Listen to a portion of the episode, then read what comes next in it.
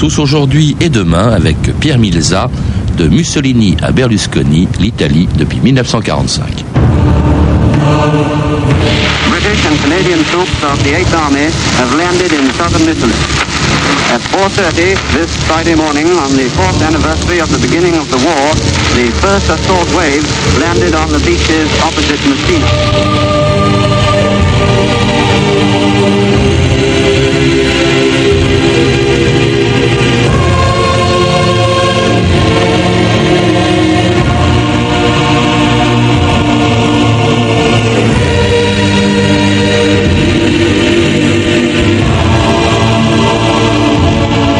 2000 ans d'histoire.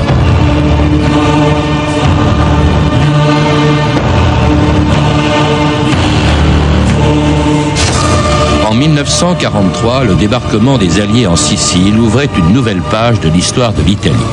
Mais il fallut encore deux ans de combat pour chasser avec les Allemands les derniers vestiges du fascisme et mettre en place un nouveau régime qui allait replacer l'Italie dans le rang des grandes nations européennes. On se demande comment, depuis 1945, elle a pu surmonter si vite la crise économique et morale provoquée par la guerre. Comment, malgré la faiblesse de ces nouvelles institutions et l'instabilité ministérielle qui a fait tomber près de 60 gouvernements en 60 ans, l'Italie a pu redevenir et rester une grande puissance. Elle revenait pourtant de loin lorsqu'en 1945, les Italiens redécouvraient la paix et la liberté après 5 ans de guerre et 23 ans de dictature. La population de Rome salue le comité de libération nationale Alta Italia, venu exprimer le désir du pays pour un nouveau gouvernement.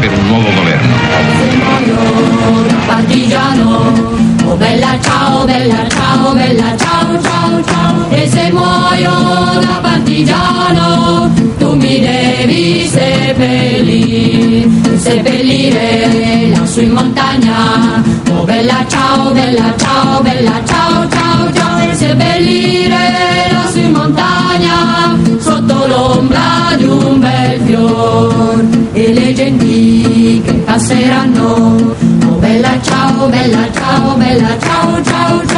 Pierre Milza, bonjour. Bonjour. Alors c'était l'Italie découvrant en 1945 la paix et la démocratie, le début de 60 ans d'histoire dont nous allons parler avec vous aujourd'hui et demain et auquel vous consacrez les deux derniers chapitres d'une monumentale histoire de l'Italie puisque tout simplement elle commence comme elle commence avec les Étrusques dans l'Antiquité jusqu'à aujourd'hui. Alors nous allons parler nous des 60 dernières années de cette histoire euh, et d'une Italie qui est restée euh, une puissance importante après euh, la guerre alors qu'au lendemain de la guerre, elle était un pays véritablement sinistré dans tous les domaines. Sur le plan humain, par exemple, le bilan était très lourd. Alors c'est effectivement un pays exsangue. Sur le plan humain, moins que 1914, 650 000 morts en 1914, 450 000 à peu près pour la Deuxième Guerre mondiale, avec une différence qui est assez sensible, c'est que beaucoup par ces morts sont des civils. Civils de la guerre civile ou euh, gens tués par euh, les bombardements. Donc il y a incontestablement, malgré tout, une, hégémonie, une, une, euh, une destruction humaine qui est, qui est tout à fait considérable.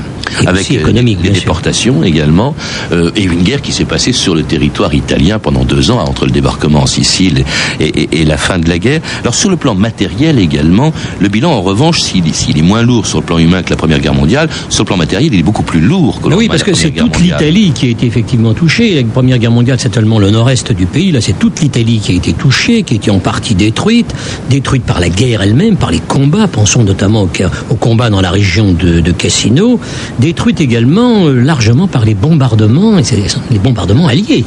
Hein, les, Américains et les Britanniques ont, fortement euh, bombardé les, et pas seulement les, les, les, régions économiques, mais en même temps les villes, les grandes villes. Il y a eu de, nombreux tués dans les, à Milan, à Turin, à Gênes et dans d'autres villes italiennes. En épargnant heureusement, euh, même si c'est véniel dans ces cas-là, mais enfin en épargnant les richesses quand même du patrimoine italien, euh, c'est ainsi que Rome a été déclarée ville ouverte justement pour éviter euh, que ne s'y déroulent des combats et, et- et des destructions. Relativement peu de destruction dans le domaine artistique, Mm. c'est assez- ce qui est assez miraculeux, il faut bien le dire. Alors en revanche, bien sûr, et les bombardements les ont visés, euh, ou l'action de la résistance, euh, ce sont les transports, par exemple, qui ont été ravagés, transports ferroviaires, routiers.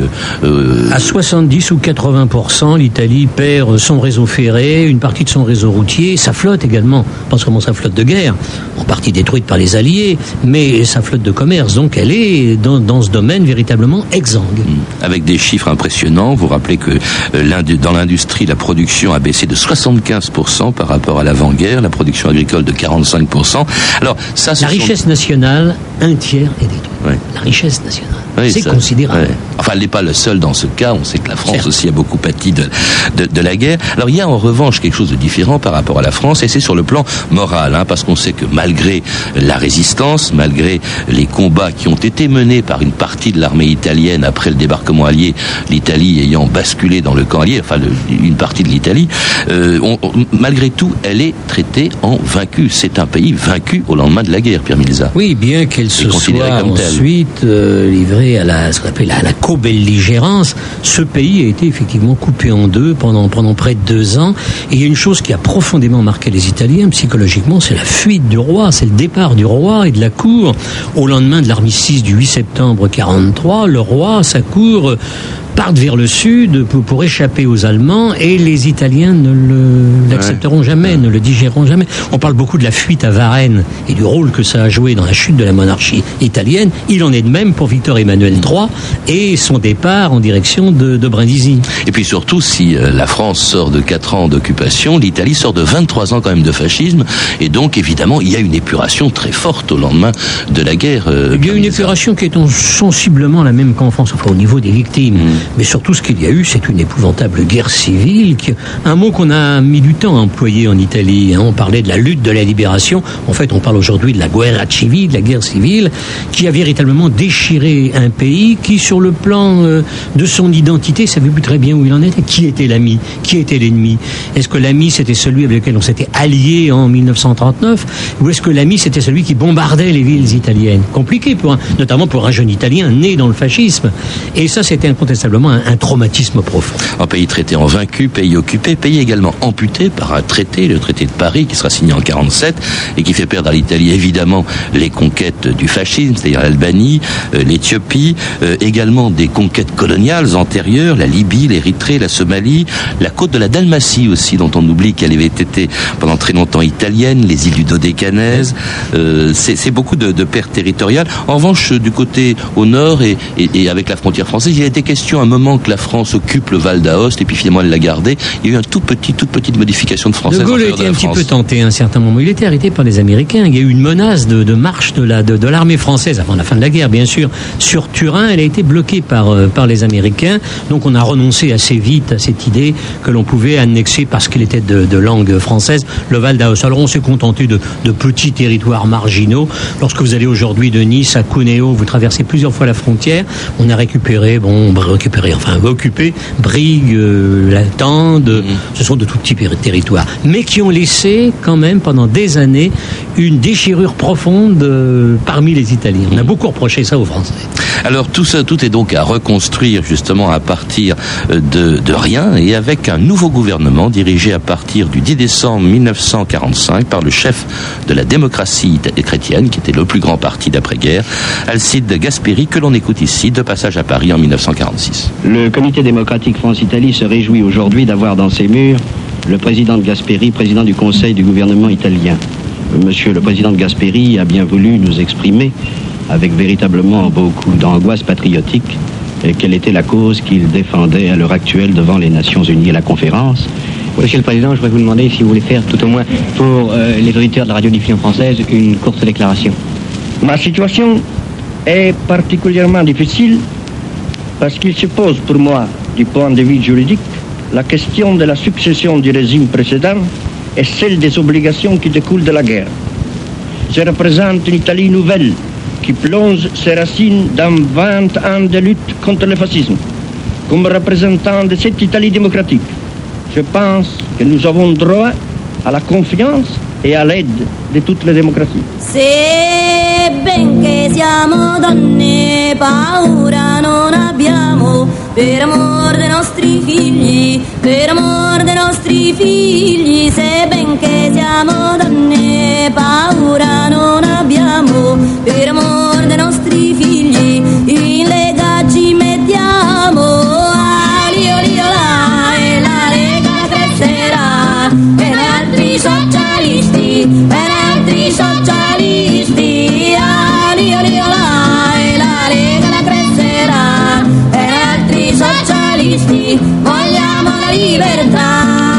La Lega, une vieille chanson de la gauche italienne du début du XXe siècle et chantée bien avant que le chef du gouvernement. le mot était à ce moment-là dans le vocabulaire de la gauche. Oui, oui. Lega, c'est la Ligue socialiste. Ce ne sera pas tout à fait la même chose avec Bossi. Et sans doute pas non plus avec Gasperi, parce que Gasperi, lui, c'est plutôt, enfin, c'est un parti difficile à situer qui ressemble un peu au MRP français au lendemain de la guerre. Cela dit, c'est le premier parti d'Italie au lendemain de la guerre. Euh, tout de suite, hein. alors évidemment, c'est un parti nouveau d'une certaine manière, puisque euh, le parti euh, fasciste avait le monopole du pouvoir jusqu'en 1945. Tout de suite, pas, pas, pas, vraiment tout de suite. Le parti le plus puissant tout de suite, c'est le Parti communiste. Oui. Et ce qui va faire justement la montée en force du Parti démocrate chrétien, de la démocratie chrétienne, c'est la peur du communisme. Mm. Ah, N'oublions pas qu'à ce moment-là, le Parti communiste, c'est plus de 2 millions d'adhérents. Ça ira jusqu'à 2 millions 200 000 adhérents. C'est considérable. Il a gardé les armes de, de, de la résistance.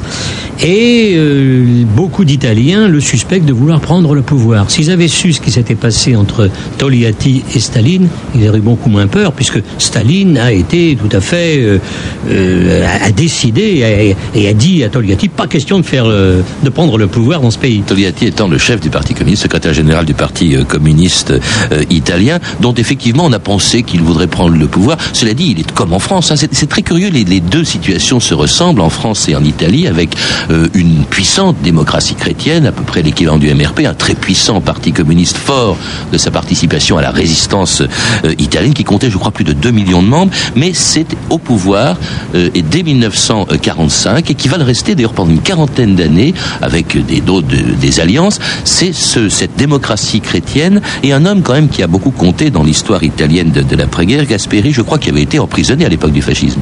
Oui, tout à fait. Il avait été emprisonné. C'est- un destin très très curieux puisqu'il est né, il est né sujet autrichien. Il est né, il est né le Trentin.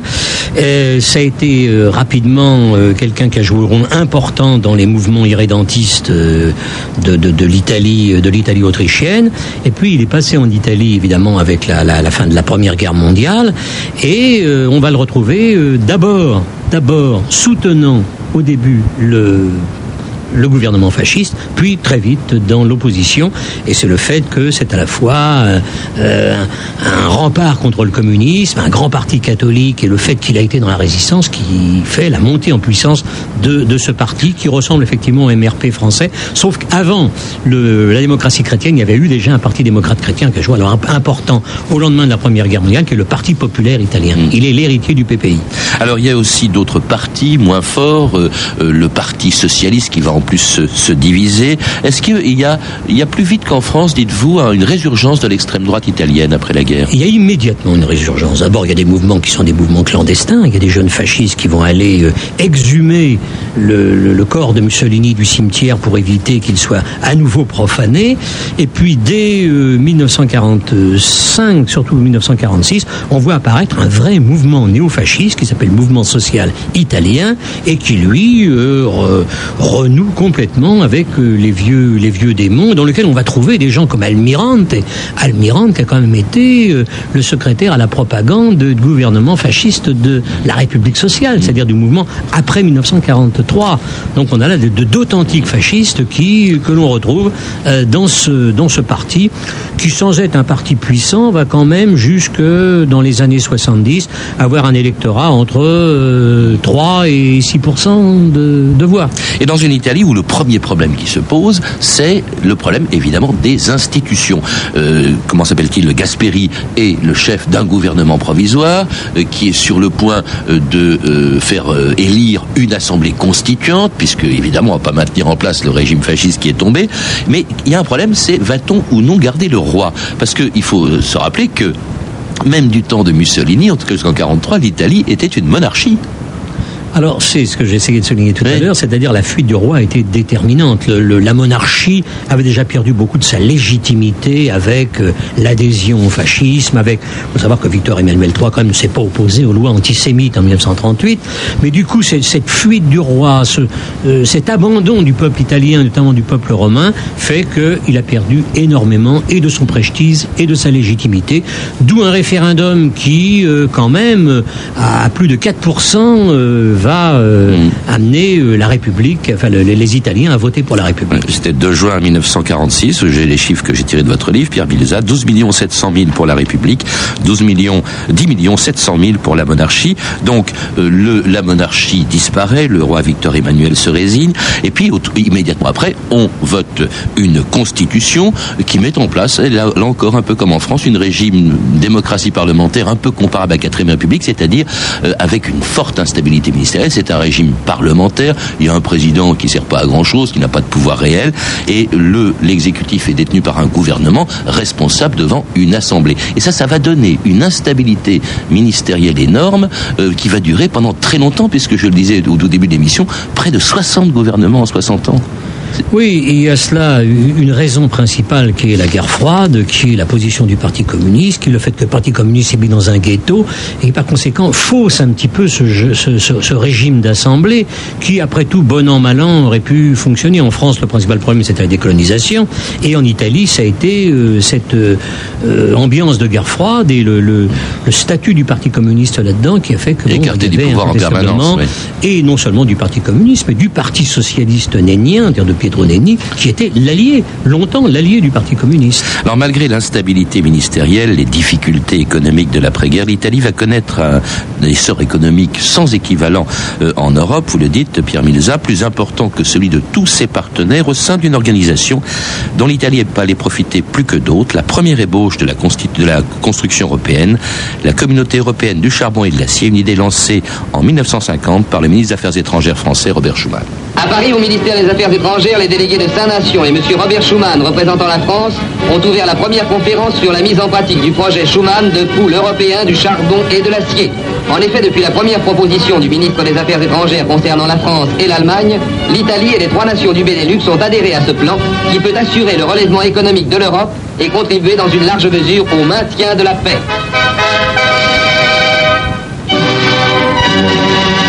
Et c'était la naissance de la communauté européenne du charbon et de l'acier, euh, l'ébauche, la première ébauche de l'unité européenne, et qui faisait de l'Italie d'ailleurs un des pionniers, un des six pionniers, les trois pays du Benelux, euh, l'Italie, euh, la France et l'Allemagne, donc un des six premiers pionniers de, de la construction européenne, dont elle va profiter avec un taux de croissance phénoménal très vite. Ça, on a, on a rarement vu, je crois jamais, même en Europe, un redressement aussi rapide, Pierre Milza. Alors elle a profité de la CECA, elle a profité d'autre chose, elle a profité du plan Marshall, un des pays qui même si elle n'était pas le plus doté, a largement profité du, plan Marshall. Ça, c'est pour les, les conditions extérieures.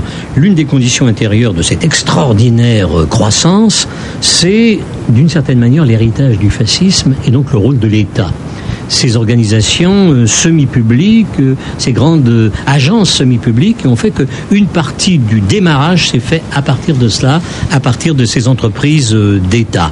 Et effectivement, ça a débouché sur une croissance formidable, nous pouvons atteindre jusqu'à 7% certaines années, ce qui est évidemment exceptionnel, et qui a fait que ce pays, qui était déjà très en retard économiquement pendant les, les, années 20, les années 30, par rapport à des pays comme la France, l'Angleterre ou l'Allemagne, a rattrapé son retard et même à certains moments euh, a, fortement accéléré. Avec de très grandes entreprises dans le domaine de l'énergie, l'ENI hein, de Enrico voilà, c'est un de ces exemples d'une entreprise semi-publique, l'ENI de, de Mattei, de Enrico Mattei hein, la chimie avec Montedison plus tard, la Fiat évidemment, hein, euh, euh, Danieli. Et, alors tout ça au profit quand même essentiellement du Nord, car cet essor économique évidemment profitable pour les Italiens, qui était vraiment, il y avait un état de quasi-famine en 45, hein, euh, il va quand même provoquer des bouleversements énormes, notamment au profit du Nord et en défaveur du, du Sud, du Mezzogiorno, qui voit se produire un exode rural absolument considérable. Pierre Milza. À partir de 1890, je dirais que les grandes transformations, les grands bons en avant de l'Italie, avec l'idée que ça devrait entraîner le, le, Sud, ont toujours profité au Nord, parce que les investissements sont faits essentiellement du Nord vers le Sud. Il faut savoir quand même que le gouvernement de Gasperi et que les gouvernements démocrates chrétiens, le gouvernement également de, coalition, ont essayé de, de, de pallier euh, cette, cette, carence du Sud, notamment en créant la Caisse pour le Midi, la Cassa per il Mezzogiorno. Ça a incontestablement amélioré les choses, mais sans réussir véritablement à tirer le Sud de son sous-développement pour des tas de raisons qui sont des raisons de, de, de, longue, de longue haleine, des raisons historiques. Ça remonte euh, au début de la Renaissance. Alors là, au dépend donc du Sud, au dépend aussi des campagnes en général, parce que c'est aussi une période, les années 40, 50, 60, d'extraordinaire essor des villes et des villes du Nord. Euh, et ça, ça provoque quand même, c'est difficile à supporter, ce, tant de changements en si peu de temps, Pierre Milza.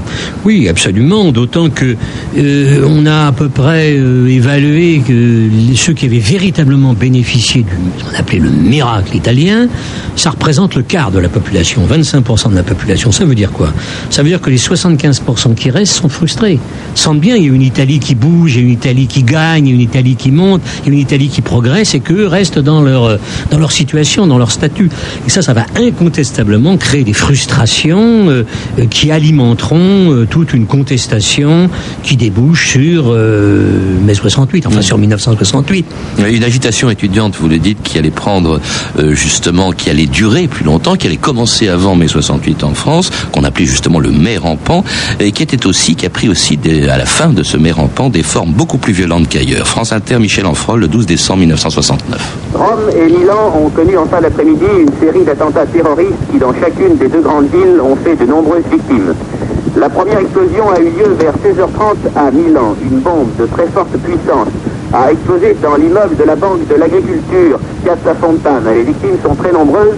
Il y aurait 13 morts et 95 blessés. Il est difficile de savoir pour l'instant qui est à l'origine de ces attentats, les groupuscules extrémistes de gauche ou de droite étant très nombreux et souvent très actifs aussi bien à Rome qu'à Milan. C'est la colère de la nation que je veux exprimer devant cet acte de barbarie criminelle et absurde, sans précédent dans l'histoire de notre pays. Et c'était le chef du gouvernement italien, Mariano Rumor, indigné par ces deux premiers attentats de ce qu'on appellera les années de plomb, mais personne ne sait encore qu'il va y en avoir beaucoup d'autres pendant une dizaine d'années, mais à l'issue justement d'événements euh, d'une agitation étudiante, pas seulement étudiante, qui se produit dès 1900 1964 en Italie, Pierre Milza. Oui, surtout 1966 avec euh, les, la contestation des étudiants en sociologie, étudiants de, la région de, Trento. Et ça va bientôt se répandre dans toutes les, villes universitaires. C'est véritablement le mouvement, comme d'ailleurs en France, est d'abord un mouvement universitaire. La grande différence avec la France, c'est que rapidement, il se raccroche ou il se connecte avec le mouvement ouvrier. Parce que les jeunes ouvriers euh, du Sud qui montent vers le Nord et qui se trouvent euh, dans des conditions quelquefois euh, très très difficiles vont être beaucoup plus proches des étudiants italiens que ne seront les, les vieux ouvriers de chez Renault des étudiants français. Et puis ça se répand dans tout le pays. En France, ça s'est beaucoup focalisé sur Paris. Il y a eu certes une agitation en province, mais là c'est vraiment tout le pays euh, qui est euh, qui est victime de cette agitation. Effectivement, ouvrière. Pourquoi c'est Est-ce que en France, on le sait, c'est le Parti communiste qui a freiné les quatre fers. En Italie, quel était le rôle du Parti communiste pendant cette agitation? Il est suivi d'un peu loin, mais le, le, le, point de départ, c'était vrai également en France d'ailleurs. Le point de départ, c'était l'éclosion dans les les années 67-68 de mouvements gauchistes, généralement euh, marxistes, quelques-uns euh, plutôt libertaires, Lotta Continua, Potere Operaio et, et, beaucoup d'autres, qui ont pris en charge ce mouvement, euh, à la fois mouvement étudiant et mouvement d'ouvriers contestataires. Alors cette extrême gauche, alors ce mouvement, cette agitation de 68 devient beaucoup plus grave en 69 avec un premier attentat. Les attentats qu'on a entendus ne sont pas liés à l'extrême gauche, hein. ce sont en fait des attentats d'extrême droite, on en parlera euh, demain, mais il y a une extrême gauche effectivement qui devient de plus en plus euh, radicale, euh, qui est partisane de la lutte armée, parce que le Parti communiste, lui en revanche, ben, il commence à envisager un, profond changement qui amènera d'ailleurs à une alliance avortée avec la démocratie chrétienne. Mais cette, cette gauche extrême, quand même, elle va être très, très active. On peut peut-être en citer quelques exemples. Il y a d'abord la Nuova Sinistra, je crois, de Tony Negri, qui est assez connu. les, les, noyaux, les noyaux armés prolétariens, ici les et puis les Brigades Rouges qui apparaissent en, 1970. Oui, alors ce qu'il faut voir, c'est que le Parti communiste, effectivement, ensuite va s'orienter vers le compromis historique, mais au début, et à la grande différence du Parti communiste euh, français, euh, il a un dialogue avec ces mouvements. On reçoit euh, via Bottego Scour et le siège du PCI des, leaders, des leaders gauchistes, ce qui est tout à fait impensable dans la France de 67-68. Alors lui-même évolue, il est, très, il est de plus en plus détaché de Moscou à ce moment-là.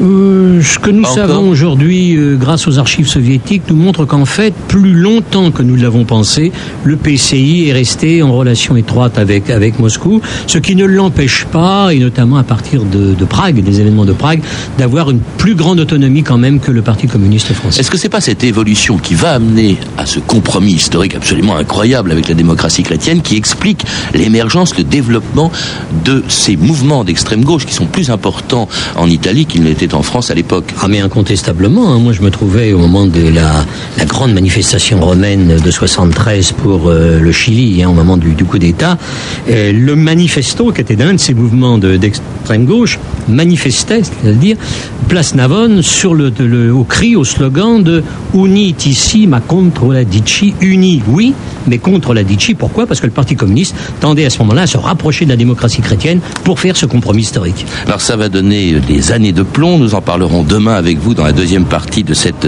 émission et qui pour se poursuivra jusqu'à l'avènement de Berlusconi au pouvoir. Je rappelle en attendant qu'on peut lire votre livre, qui est un livre passionnant, très complet et qui deviendra sûrement, j'en suis sûr, un livre de référence. Pierre Milza, c'est l'histoire de l'Italie des origines à nos jours et qui vient de paraître chez Fayard.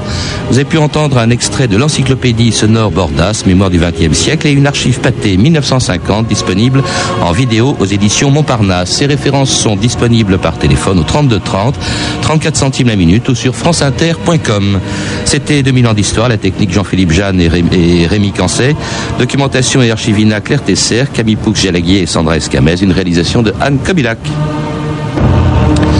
Demain donc, deuxième partie de notre émission sur l'Italie depuis les années de plomb jusqu'à Berlusconi. Mais tout de suite à 14h30, très, très précise, le cavaliere de France Inter, sous Eminenza. Eric Oswald, bonjour. Je suis pas sûr que vous appréciez la comparaison. Moi, grazie mille quand même, Patrice. à demain. À demain. Oh, oh, oh, jolie poupée, sur mon bas de poupée. Oh, oh,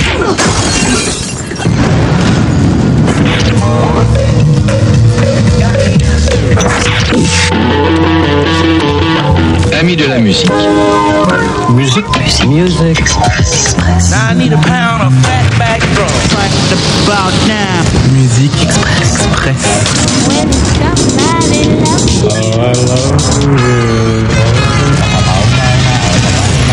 Des sensations musicales inimaginables jusqu'à présent.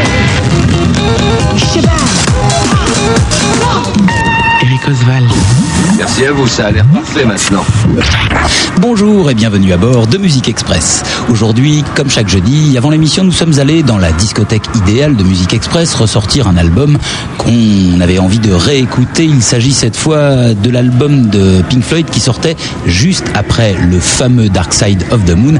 J'ai parlé de Wish You Were Here, un album un peu moins connu et pourtant, et pourtant, nous le décortiquerons tout à l'heure et c'est avec un plaisir non dissimulé que nous en écouterons plusieurs extraits ainsi que Have a Cigar, mais nous n'en sommes pas là. Comme il ne fait pas très chaud, tout le monde est un peu euh, chafouin, le temps n'est pas terrible. Commençons avec de la chaleur en disque. Voici Monsieur Willy Deville.